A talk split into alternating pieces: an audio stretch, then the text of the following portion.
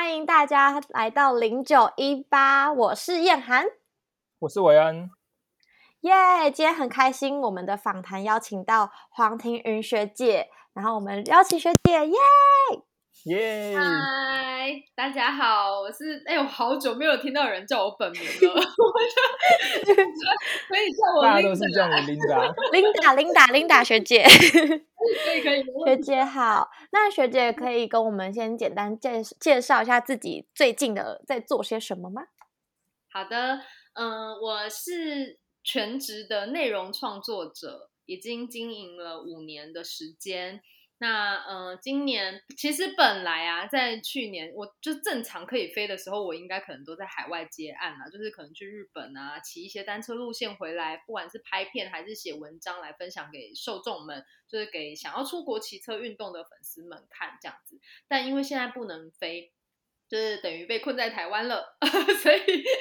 所以近期呢，就是变成啊，其实今年是交通部观光局定的自行车旅游年，所以就变成哎，也有很多案子在台湾这边执行这样子。对，那因为台湾的疫情五月爆发嘛，所以现在大家从事户外运动都还是趋于保守，就是因为都还要戴着口罩。可以骑，但是会很闷，所以其实像我自己也没有这么喜欢在这种状况下骑，我就会比较偏向在家里，呃，可能做瑜伽啦，或是做其他的运动来替代这样子。嗯，所以现在疫情，你也会减少骑车的次数，就是可能做瑜伽比较多这样。我会减少外骑的次数，可是单车可以在家里架训练台看 Zwift，就是那个呃模拟的的实境的那种吗？对，有点像是在打电动。就是你会看到动画一直在骑哦，我说哦，今天去骑一个伦敦的路线，然后你就会看到伦敦那个绕着公园街景，对对对，可是是假的动画，对，然后你就是，可是它那个训练台会模拟那个坡度嘛，就你等下有个三三趴的坡度，它就会加重阻力，所以你的确是可以模拟外骑的感觉，这样子，对。那你说，我想问。学姐就是学姐说，就是之前会邀受邀到国外，就是骑一些路线，然后做分享嘛。是，那就是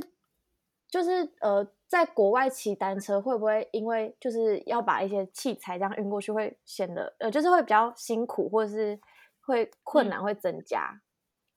嗯，因为。其实是看看业主的状况，因为像日本政府他们比较特殊，是他们他们其实有时候想推的不见得是像我们这种就是重度用户，不见得是公路车的族群。因为喜欢骑公路车的人，可能都会喜欢带着自己的车，因为比较习惯，它毕竟是运动的工具，就是你可能比较习惯那个持笔啊，或是你自己骑起来的感觉，所以会运自己的车出国骑。可是有一些是 casual ride，就是。可能我就是想要去哦，例如我曾经去秋田有个朱苗带湖，非常非常漂亮，很像台湾的日月潭那样。那你其实环潭你不一定要要公路车嘛，所以像这样子的状况，他们呃周边的业主在那个湖附近，他们是有单车租借的话，我就不见得会带着自己的车去。就是我们都会看一下业主那边，就是可能当地那一区他们想要的是什么感觉，想要轻松休闲感，还是想要运动 hardcore 的感觉。来去判断我到底要不要带车，因为带一趟车的确是蛮麻烦的，还要拆还要装，对，很麻烦。哦，嗯，哎，那学姐，你说你大概是全职内容创作者五年，所以那你之前的话也是做类似的事情吗？还是之前是其他行业的？嗯，我大学刚毕业的时候是在公关公司待，所以呃，其实坦白说，就也蛮有趣的，就是。大学刚毕业的时候，在公关公司的客户全部都是高科技产业。我记得我那时候客户有 HP，有 AMD，AMD 大家知道什么啊？我当时想说到底是什么，就是显示绘图卡。然后我 什么？跟我有什么关系啊？就我也不打电动，所以就是当时抄这些高科技客户的的感觉，我是觉得不太有成就感。哦，就是你那家公关公司的客户都是高科技业的这种客群，没错，对我觉得就是产业进错了，可是我觉得这也是好啦，因为就是产业让我觉得这个成就感没有回馈到我身上，就客户 KPI 很高，可我也觉得跟我有什么关系吗？就可能那个产业你自己没有兴趣，然后就会觉得没有那么有认同感这样子。对，然后每次写那个写那个新闻稿的时候啊，完完全全要把自己变成另外一个脑。哎，我就不打电动，然后我又很讨厌很哈扣，就是科技的用语。哎，我新闻稿都要写那些东西，耶，超痛苦的。对，所以我也没有办法去用宅男的脑想说，哇，这个东西有多屌，因为我就是不觉得，所以不能融入其中，你不能融入其中。对对对对，这种状况对我来说就是会很痛苦。所以我在公关公司，那是我人生的第一个工作。然后我记得，因为呃，在大学的时候不太跟业界有什么连接嘛，所以大家很多人可能是毕业后才开始去探索你适合怎么样的职位。呃，原本觉得我的个性应该会非常非常适合公关媒体活动公司，但是走这一招就发现，哎，科技产业我没有办法。那公关本身我可能也还好这样子，但比较特殊的是，因为它毕竟行销的一段嘛。过去我是发案给别人的人，那现在我就变成是接案的人，所以过去的这个呃，我一直觉得就是人生的路没有白走的路啦。就是当时虽然觉得痛苦到爆掉，可是 现在回想起来还是会觉得，哎，对我以前是这样做，所以我现在跟业主合作，他们的想法会是什么？我需要提供什么给他们？所以，就你可以抓到他们的想法，因为你以前就是这些发包的人。对，没错，所以我的业配合作其实都是非常非常顺利的，就是我跟公关公司、跟广告公司他们配合都非常非常的和谐。所以之前就只待过那个那个公关公司这样子。嗯，公关公司结束之后，我有去了澳洲 working holiday 两年，可是我去澳洲的时候还没有开始骑单车，超级后悔，因为澳洲超漂亮，而且他们的气候是很干燥，不会像台湾骑一骑都汗很黏。澳洲是非常舒服，所以我真的很想要时光。如果可以倒流，如果有小叮当的那个时光倒流机，我就要回去澳洲骑车。所以是 就是到澳洲，就是去完之后才开始接触单车这边吗？对，这个部分。澳洲这个我去了两年，回来之后就因为我在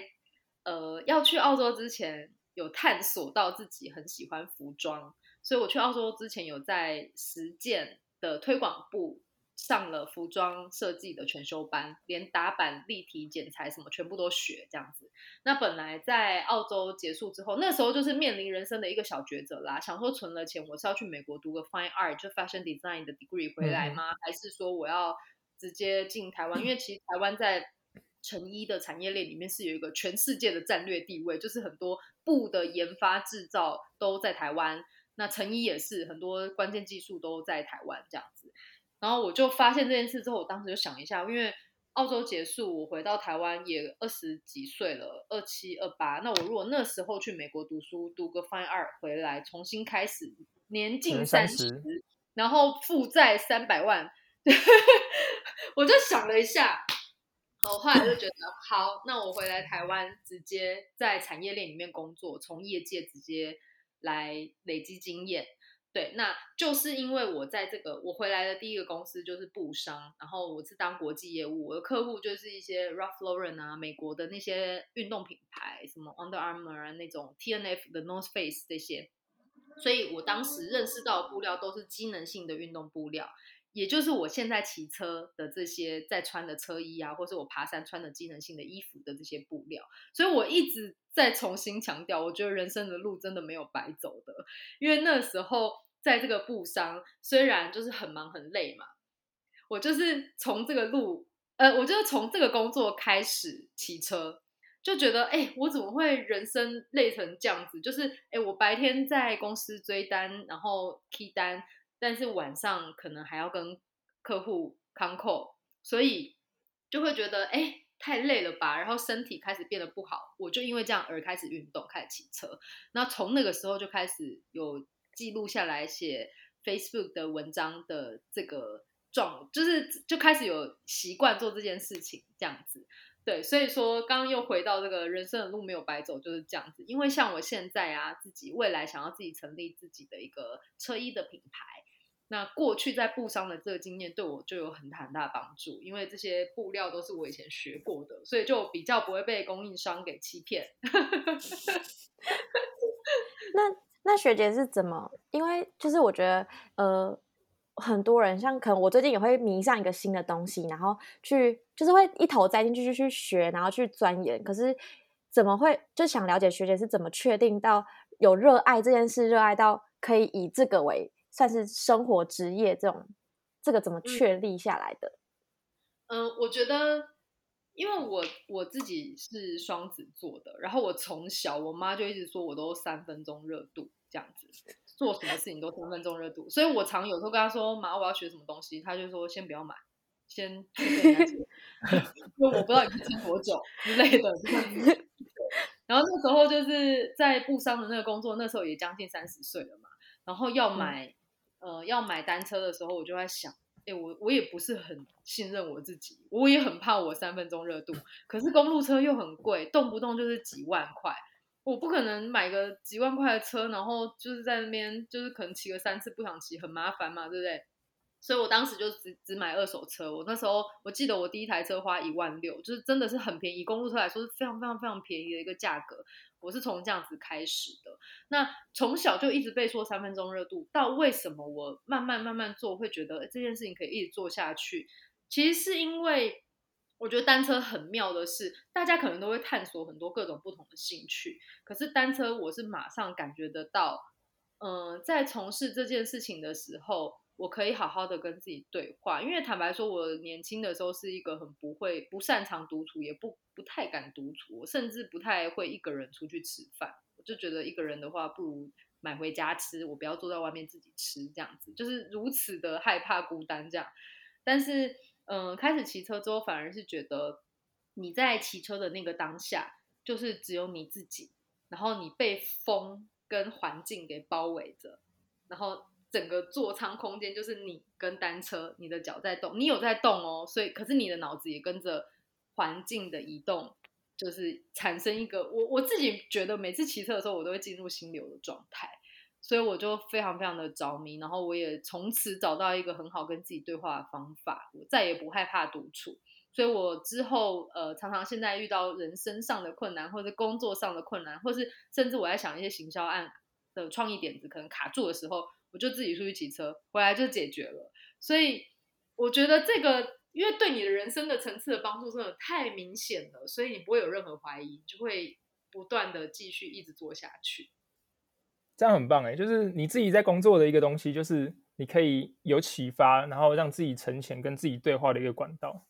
对，真的真的，我真的很感恩，我可以找到，因为不是每个人都这么幸运，可以碰到你真的探索这么多里面就遇到你喜欢的。所以，我真的觉得人生我很幸运。那因为就是成为职业之后，毕竟职业是还是会有一点，有些事情是有压力的，可能是写文案，或是可能面就是帮别的国家或是市政府宣传一些观光的时候，是有点有时候不是说是自发性的想要去做这些事情。然后可能是被推荐或是被呃引领的。那有我想就是想问学姐说，有没有是那种就是真的已经很疲倦，然后或是很腻，对这件事情有点腻的时候，这种心灵上的挑战，就是面对一个就是你是热爱，可是你这个阶段就是没办法想要做这件事情那种卡关的状态，有点像职业倦怠那种感觉。超级有，我记得二零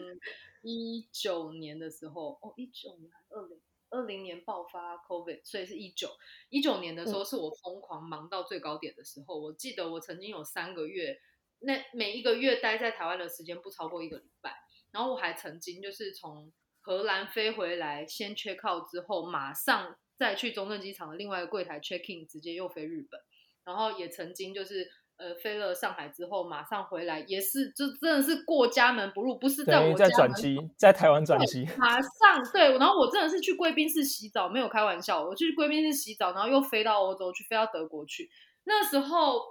我记得最后一次的案子是在那时候连续这样飞，然后最后一次案子是在日本的呃哪一区？我记得是野考湖，野考湖是哪一区？我已经忘记了。总之，那个那个案子啊，就是去野考湖的时候呢，那一区超漂亮，然后带我们的日本人也超好。可是我发现我在跟人家互动的时候就很尖锐，然后我就发现，糟糕，我可能已经到一个临界点了，就是心态已经累了，这样。对对对，我把我的 schedule 可能逼到我根本没时间睡觉，没时间好好休息，然后累到侵犯到我，就是。呃，心灵层次的部分，所以变成是我在执行案件的时候，也影响到我的内心，我都没有好没有办法好好的跟人家对话，然后我就觉得很可惜，所以这件事情我就马上学到，从此以后不管案件要怎么排，出国案子再多，都一定要 排让自己休息的时间，对，不要排太紧就对了。对，真的真的，因为我觉得自由接案者就是这样，你可能 你你一定某一种程度会陷入一种，哎，案子一直来，你如果推掉就是没有钱赚嘛，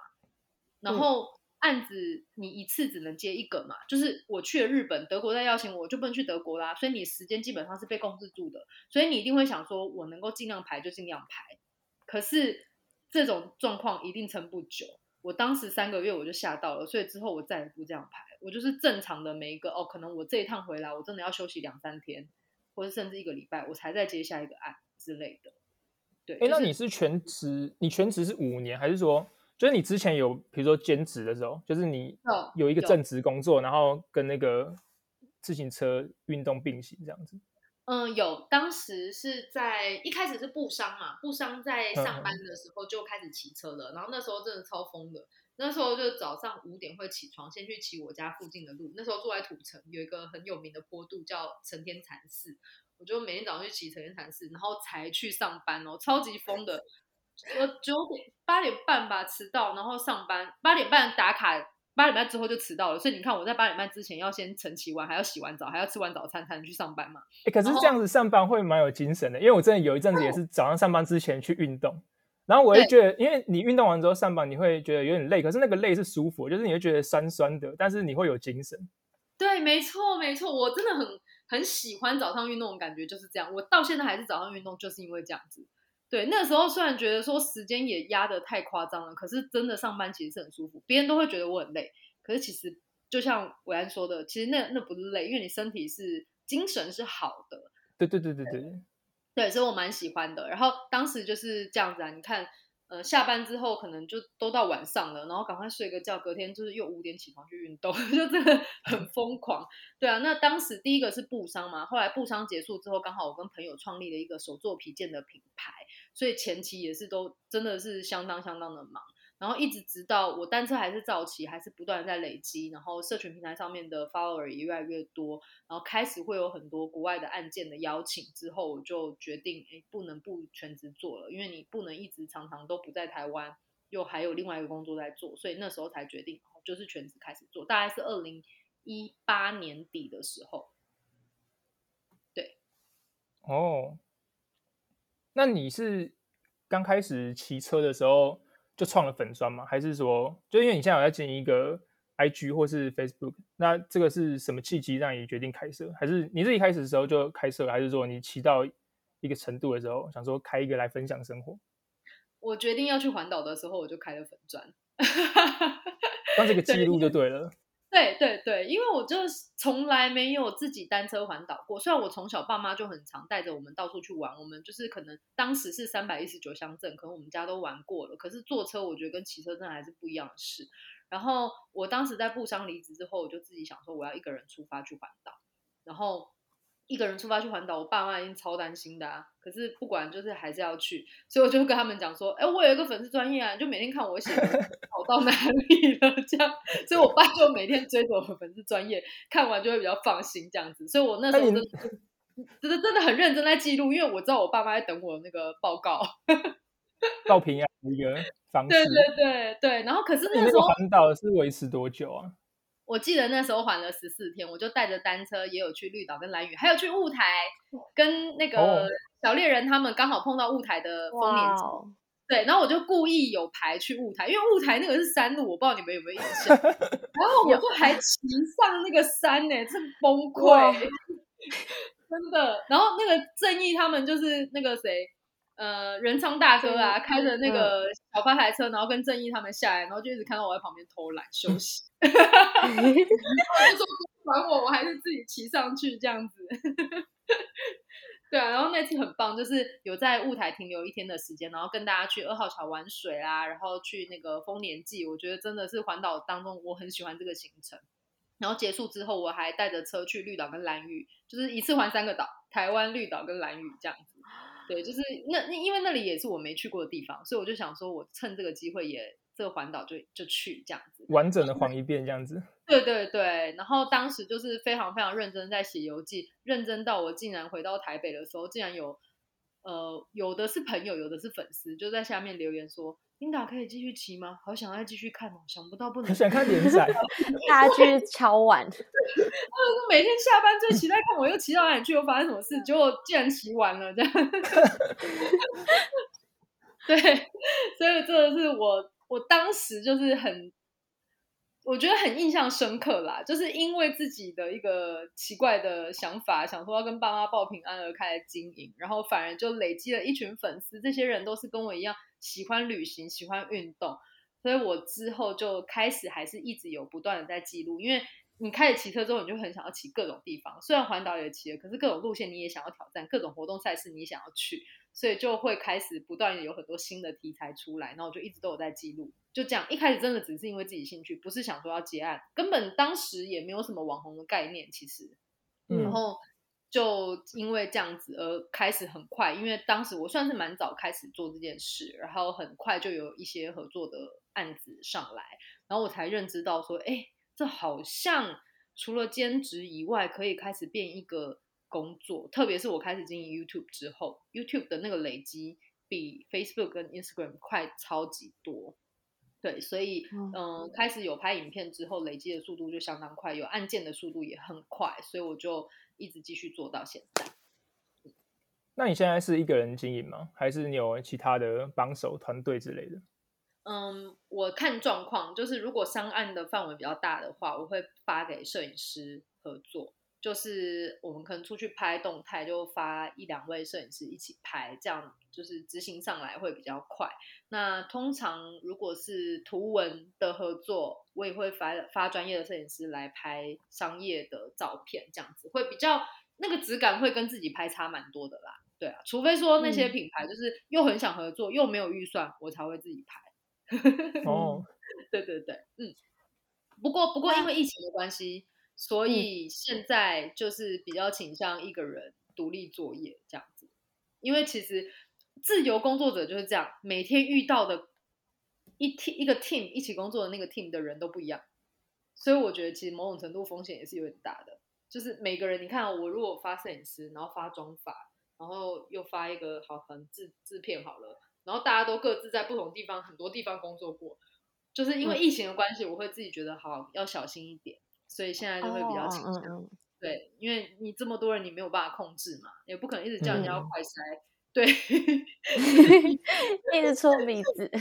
对啊，对啊，所以就是现在疫情，我会比较小心，我就会只发我真的很熟的摄影师，或是干脆我自己拍这样子。嗯，那我们就是因为有。提前跟一些大跟大家说我们要访问学姐这样，然后就有收集一些朋友的呃一些观众的 Q&A，然后有一些问题想要问学姐，就是第一个问题是嗯，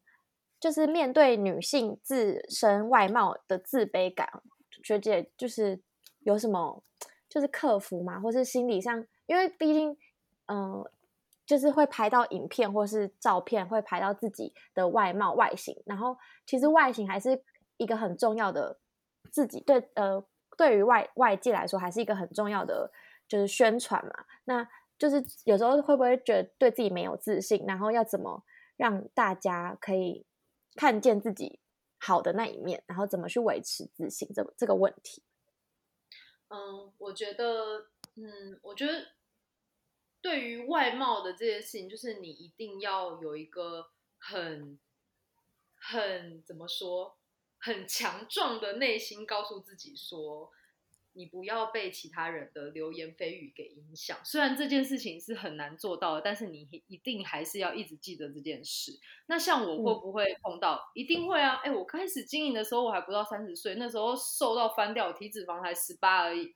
瘦到不行，腰超级细的。问题是我现在都已经三十五岁啦，就是代谢真的是一去不回啊！我吃的比以前少，运动量比以前多，还是比以前胖啊？就没有办法，这就是人生。所以 会不会被念？会啊！我粉丝超多，一天到晚说：“哎，感觉 Linda 最近胖了。”Linda 是是不是十 都没有骑车？就大家都会留这种啊，对。然后甚至有的人会可能比较不客气的就说：“这么胖还敢出来？”之类都有，真的有，所以说酸民嘞，酸民，真的真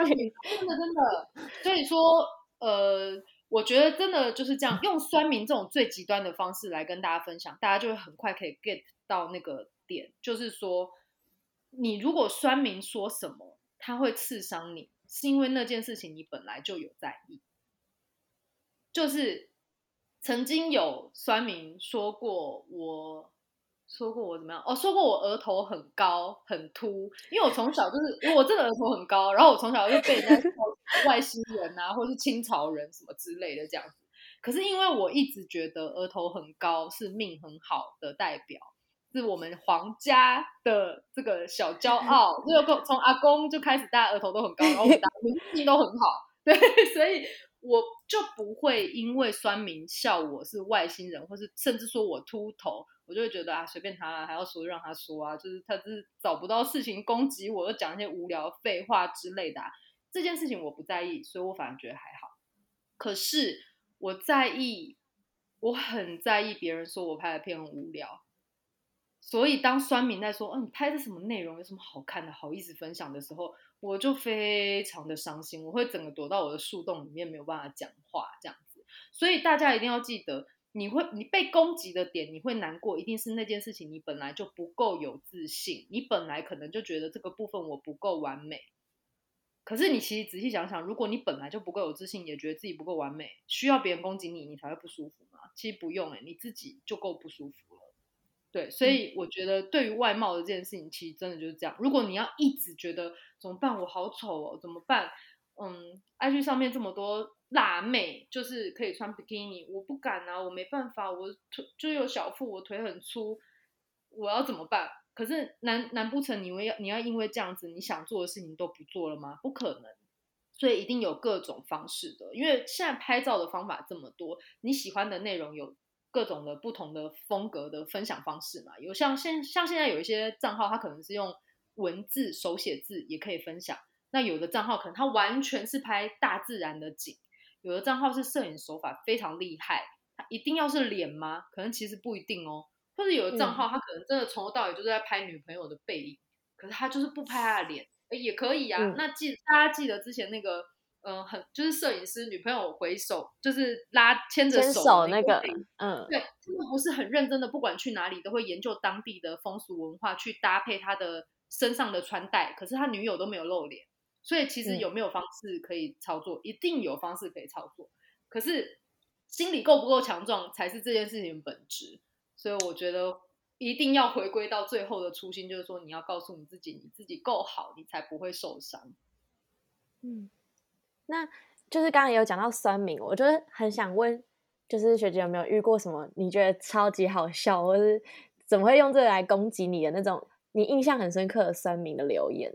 我记得有个超好笑的，可是有点小政治梗，但我真的觉得超好笑。就是我曾经被我曾经被苏州的一个台湾的车队邀请去骑车，跟他们一起骑车。然后我第一次去骑，所以我就有拍片嘛，我就拍了好像昆山附近的一些路线，就很棒，这样很漂亮。然后结果呢，然后我就把它放在我的单车的影片里面，有台湾路线分享跟海外路线分享，然后就把它放在海外路线分享。然后结果就有对岸小粉红 来留言说：“ 这个是在搞台独吗？什么叫海外什么什么之类的？”然后就我看到我就想说：“也太无聊了吧！这不要吵，我觉得笑翻。”然后可我就没有回。然后最可爱的是，我就有粉丝就回说：“海的外面就是海外。”对啊，定义上没有错啊，因为台湾是岛国。我觉得对啊，好好笑。对，我就觉得这个太可爱了，就是这件事情我觉得非常好笑，就是那些小粉红要闹，然后最后粉丝很巧妙的化解这个状况，这样子。那那在就是因为学学姐现在也是全职嘛，我就我自己很想问一个问题，就是因为讲是我本嗯，像学姐是本身就是先热爱骑单车这件事情，然后很让他很幸运的可以成为职业这件事情，那呃，就是会不会？变原本以前是呃很自己自发想要很开心去骑车，然后记录生活，然后刚好有一些合作的厂商是觉得说呃就是可以邀会邀请你，然后你有点就是意外的得到这些邀请。那现在会像会变成说为了职业，然后去骑去骑车，然后拍影片，就是我觉得这这是一件大事，然后可以就是它的意义有点像缩小成大家可能现在社群媒体，然后有些人可能。为了想要经营自己，然后有点不真实，就是像是说，呃，我为了我特别去做一件事情，然后我就只是想去跟朋友朋友圈或者就是在这样子，对，发个现实动态，然后其实我不是真心想做这件事情的。那我觉得这个就是生活。对，伟安帮我解释。就像是有一些人他去健身房，那比如说我去健身房运动，我去跑步，或是我去举重，但我不会剖东西。可是有一些人去，你可能他就会剖一个很美的照片，拍一大堆。对，他就是想要剖一个照片，然后去在社群、在 IG 上、在脸书上，然后可能他想要的是，他可能更想要的满足感是来自于那些人对他的暗赞，或者说那些人对他的互动，或是让别人看到。嗯嗯嗯。对，然后这个嗯是没有就想说，那学姐就是把呃刚好热爱的事情又是可以是职业，然后会被别人呃会被厂商就是嗯邀请做一些互动或是一些宣传的话，会不会影响你觉得对这件事情的本质？我觉得会影响对这件事情的本质只有一个状况，就是那个业主非常的叽歪。例如业主在那边说你这里要这样拍，你这里要那样拍，然后你这个要说什么，你那个要说什么，那个时候我就会觉得随便你怎么说，我是不会理你的，不是啊？很任性，很任性。对对，这时候我就会觉得超级烦，就是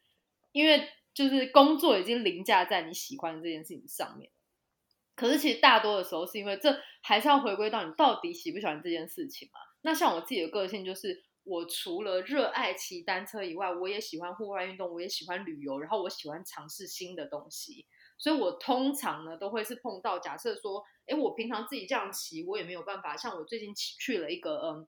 今年是自行车旅游年，然后是交通部的一个三山国家风景区办了一个，呃，去骊山骑车的这个案子，就邀请我一起去，有点像达人带路这样带团员去。那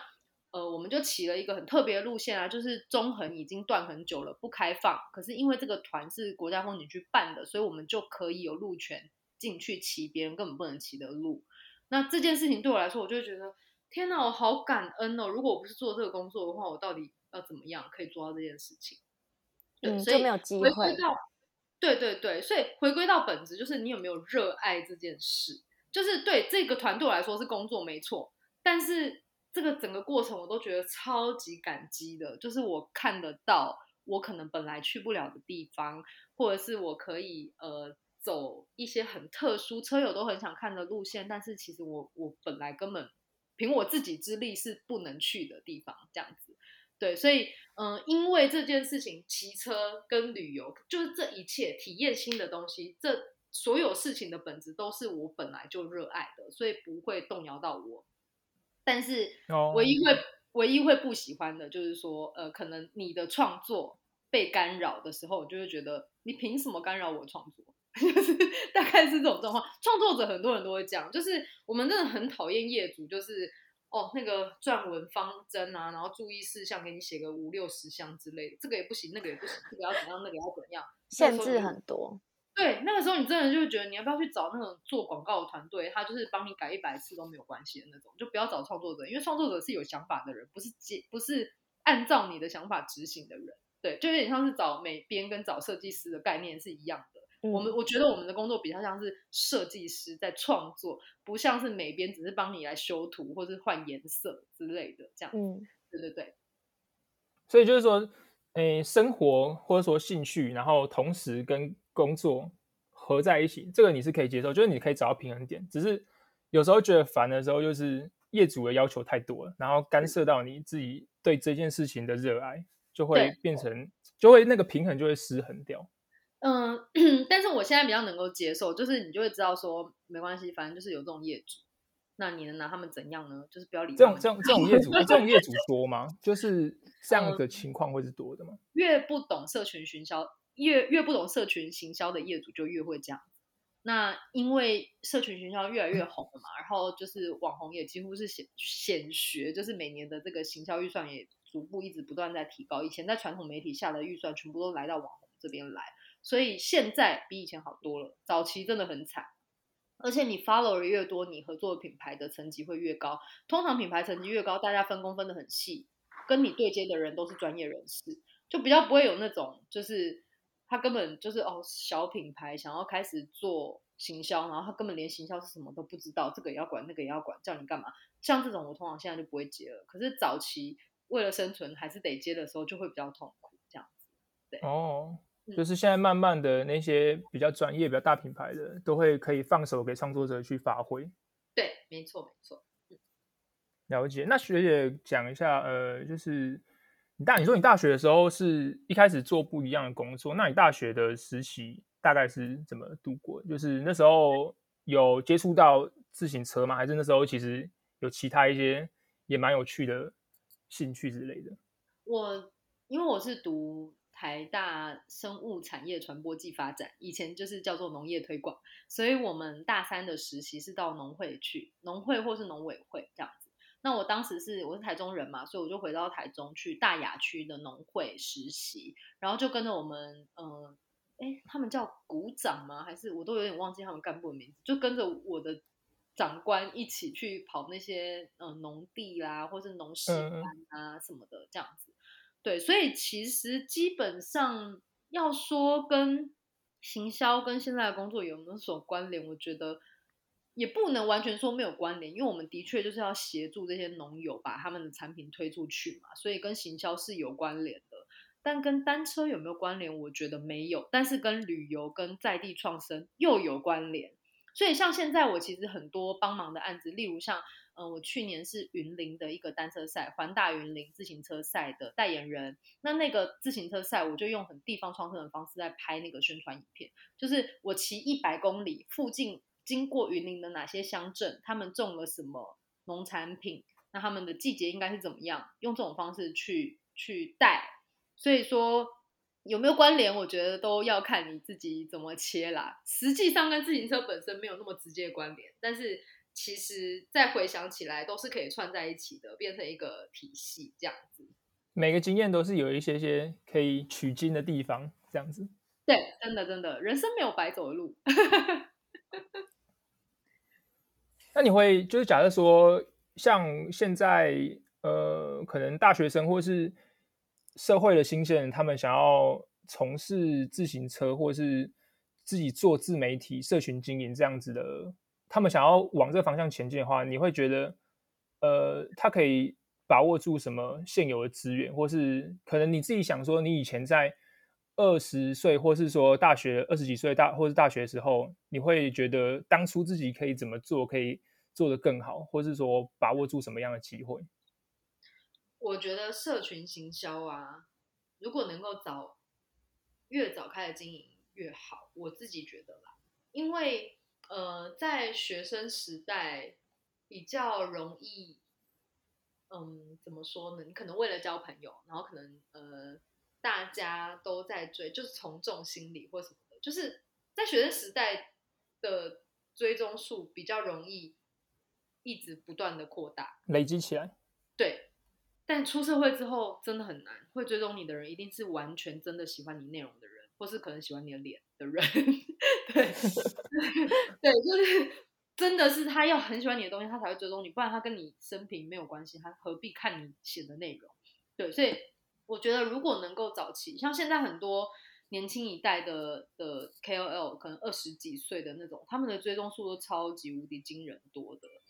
对，但是当然，不同的年龄层级能够操作的品牌是不一样的啦，所以也没有所谓真的好或是坏。但是你从在学生时期，因为很多很多 KOL 即使是专职的，都是从兼职开始做，兼职比较能够让你有出错的空间。你先趁你还是学生的时候，每天稳定固定的有一些产出，然后直到累积到一定的 follower，一定开始会有品牌找你，你开始有一些兼职的收入之后，你才能够再累积更大，看看能不能自己再做更多的，嗯，更多的专案，更多的创作来，才再再累积更多，你才有可能去评估你到底有没有可能全职做嘛。所以我觉得从学生开始做的好处是这样，因为你当时的成本比较少。如果说你今天出社会，你需要一个正职工作的薪水，但是你又想要全职经营当创作者，这就会很两难了。因为你一开始在养一个账号的前期，你可能嗯前一两年搞不好都是没有业配收入的，可能业主都只想跟你用产品交换。对，这就会是很大的困难点。但是你在学生时期，我相信，诶，如果 Nike 说要送你跑鞋，你应该觉得哇，超开心。对，可是现在如果 Nike 只要送我跑鞋，我想说，我才不要，我帮你拍个，我自己去买就好了。对，对啊，我自己买，我还不用帮你拍片，我不用剪片，我要写文案，我还要发摄影师帮我拍拍照片，我不要。对，就是你懂我的意思吗？因为那个成本完全是不同的层级。对，嗯。所以就是这个方面要做，就直接做下去，先做再说，提早开始做。对啊，因为你社群账号的累积，你就算不经营也没关系嘛。就我的意思是说，你不拿来做商业的运用也无所谓啊，那还是你的账号。对，就是你有做，你才有后面的事情可以说。那如果前面没有累积的话，后面就真的不用想。对。那因为学姐刚刚有讲到说，因为疫情单就是骑车这件事情，可能就有比较缓下来，然后就有多余的时间嘛。那就是想跟学姐聊聊看，就是疫情有没有特别在做些有趣的事，或是最近有没有在发生，或是喜欢看什么剧啊？这种就是闲呃，除了单车之外的有趣的事情。有趣的事就是我终于开始学瑜伽了，然后真的很喜欢。年轻的时候不懂瑜伽在干嘛，就觉得都没在动，到底在干嘛？现在会觉得哎。加入冥想，跟自己对话，把觉知放到自己的身心灵回来，是很舒服的一个过程。所以这是疫情这当中，我觉得很大很大一个收获。然后还有回到这个追剧，我真的是追了无敌多的剧，超级超级多的剧。台剧之前没时间看的，全部追完了。以前那个很红的那些什么《熟女养成记》啦，然后《未来妈妈》那些很想看的都没有看的，这个现在全部追完了。对。然后，呃，要分享近期最发生、最新鲜、最期待的事情，就是我在疫情期间终于好好的跟自己对话，面对自己。然后我决定我要搬去垦丁住了，我要离开台北，哦，我要离开台北个舒适圈，因为我从嗯文华毕业之后，上了台大之后，就一直都待在台北，到现在十几年了。然后一直我就很知道我很喜欢大自然。可是又每次哦，每次离开台北都觉得超开心，然后每次搭高铁或是童年要回台北的时候，觉得就完全心情就是很鸟这样子。然后，然后我就在想，对啊，你到底为什么这么喜欢户外，周末也都在户外运动啊？为什么要住台北？然后，可是我真的仔细想一想，就觉得那就是一个舒适圈，然后从大学待到现在，就是很舒适，就习惯了。对啊，我也我也是大学就然后毕业之后也是在台北。对，然后可是我就我就是因为疫情的关系嘛，就发现哎，我根本可以完全在家工作三个月都不出门。那我 就干脆搬到垦丁了。对啊，干脆搬到垦丁，拜托我至少垦丁我的邻居，我邻居是大海跟椰子树，超漂亮。台大呃不是台北那个，我现在家隔壁就是一些就是很很窄的死巷，然后很多很多汽车。那个完全是不同层级的，然后台北天气又没那么好嘛，对啊，所以我后来就决定，反正我呃应该还会在，因为其实像我们连今年都还有在收到日本政府的邀约叫我们去，可是其实到底有人敢去吗？所以啊，所以我认为啦，就是还会被困在台湾一阵子，所以我觉得就干脆搬去垦丁吧，所以我十月一号就会开始住在垦丁了，觉得超期待，对啊，感觉超棒。可以就是关注学姐的那个 IG，听看对对对，欢迎大家来垦丁找我玩，就去完雾台之后来垦丁，有没有？超刚好，超刚好。那你刚才说的那个车衣品牌，这也是近期会做的吗？呃，这个一直都在打样中，还在试喜欢的样，然后应该对近希望二零二二会发生，今年就是努力的在往这个方向前进。哦，现在在筹备中，然后你计划二零二二时候可以产出一个品牌，一个作品。对，没错。对。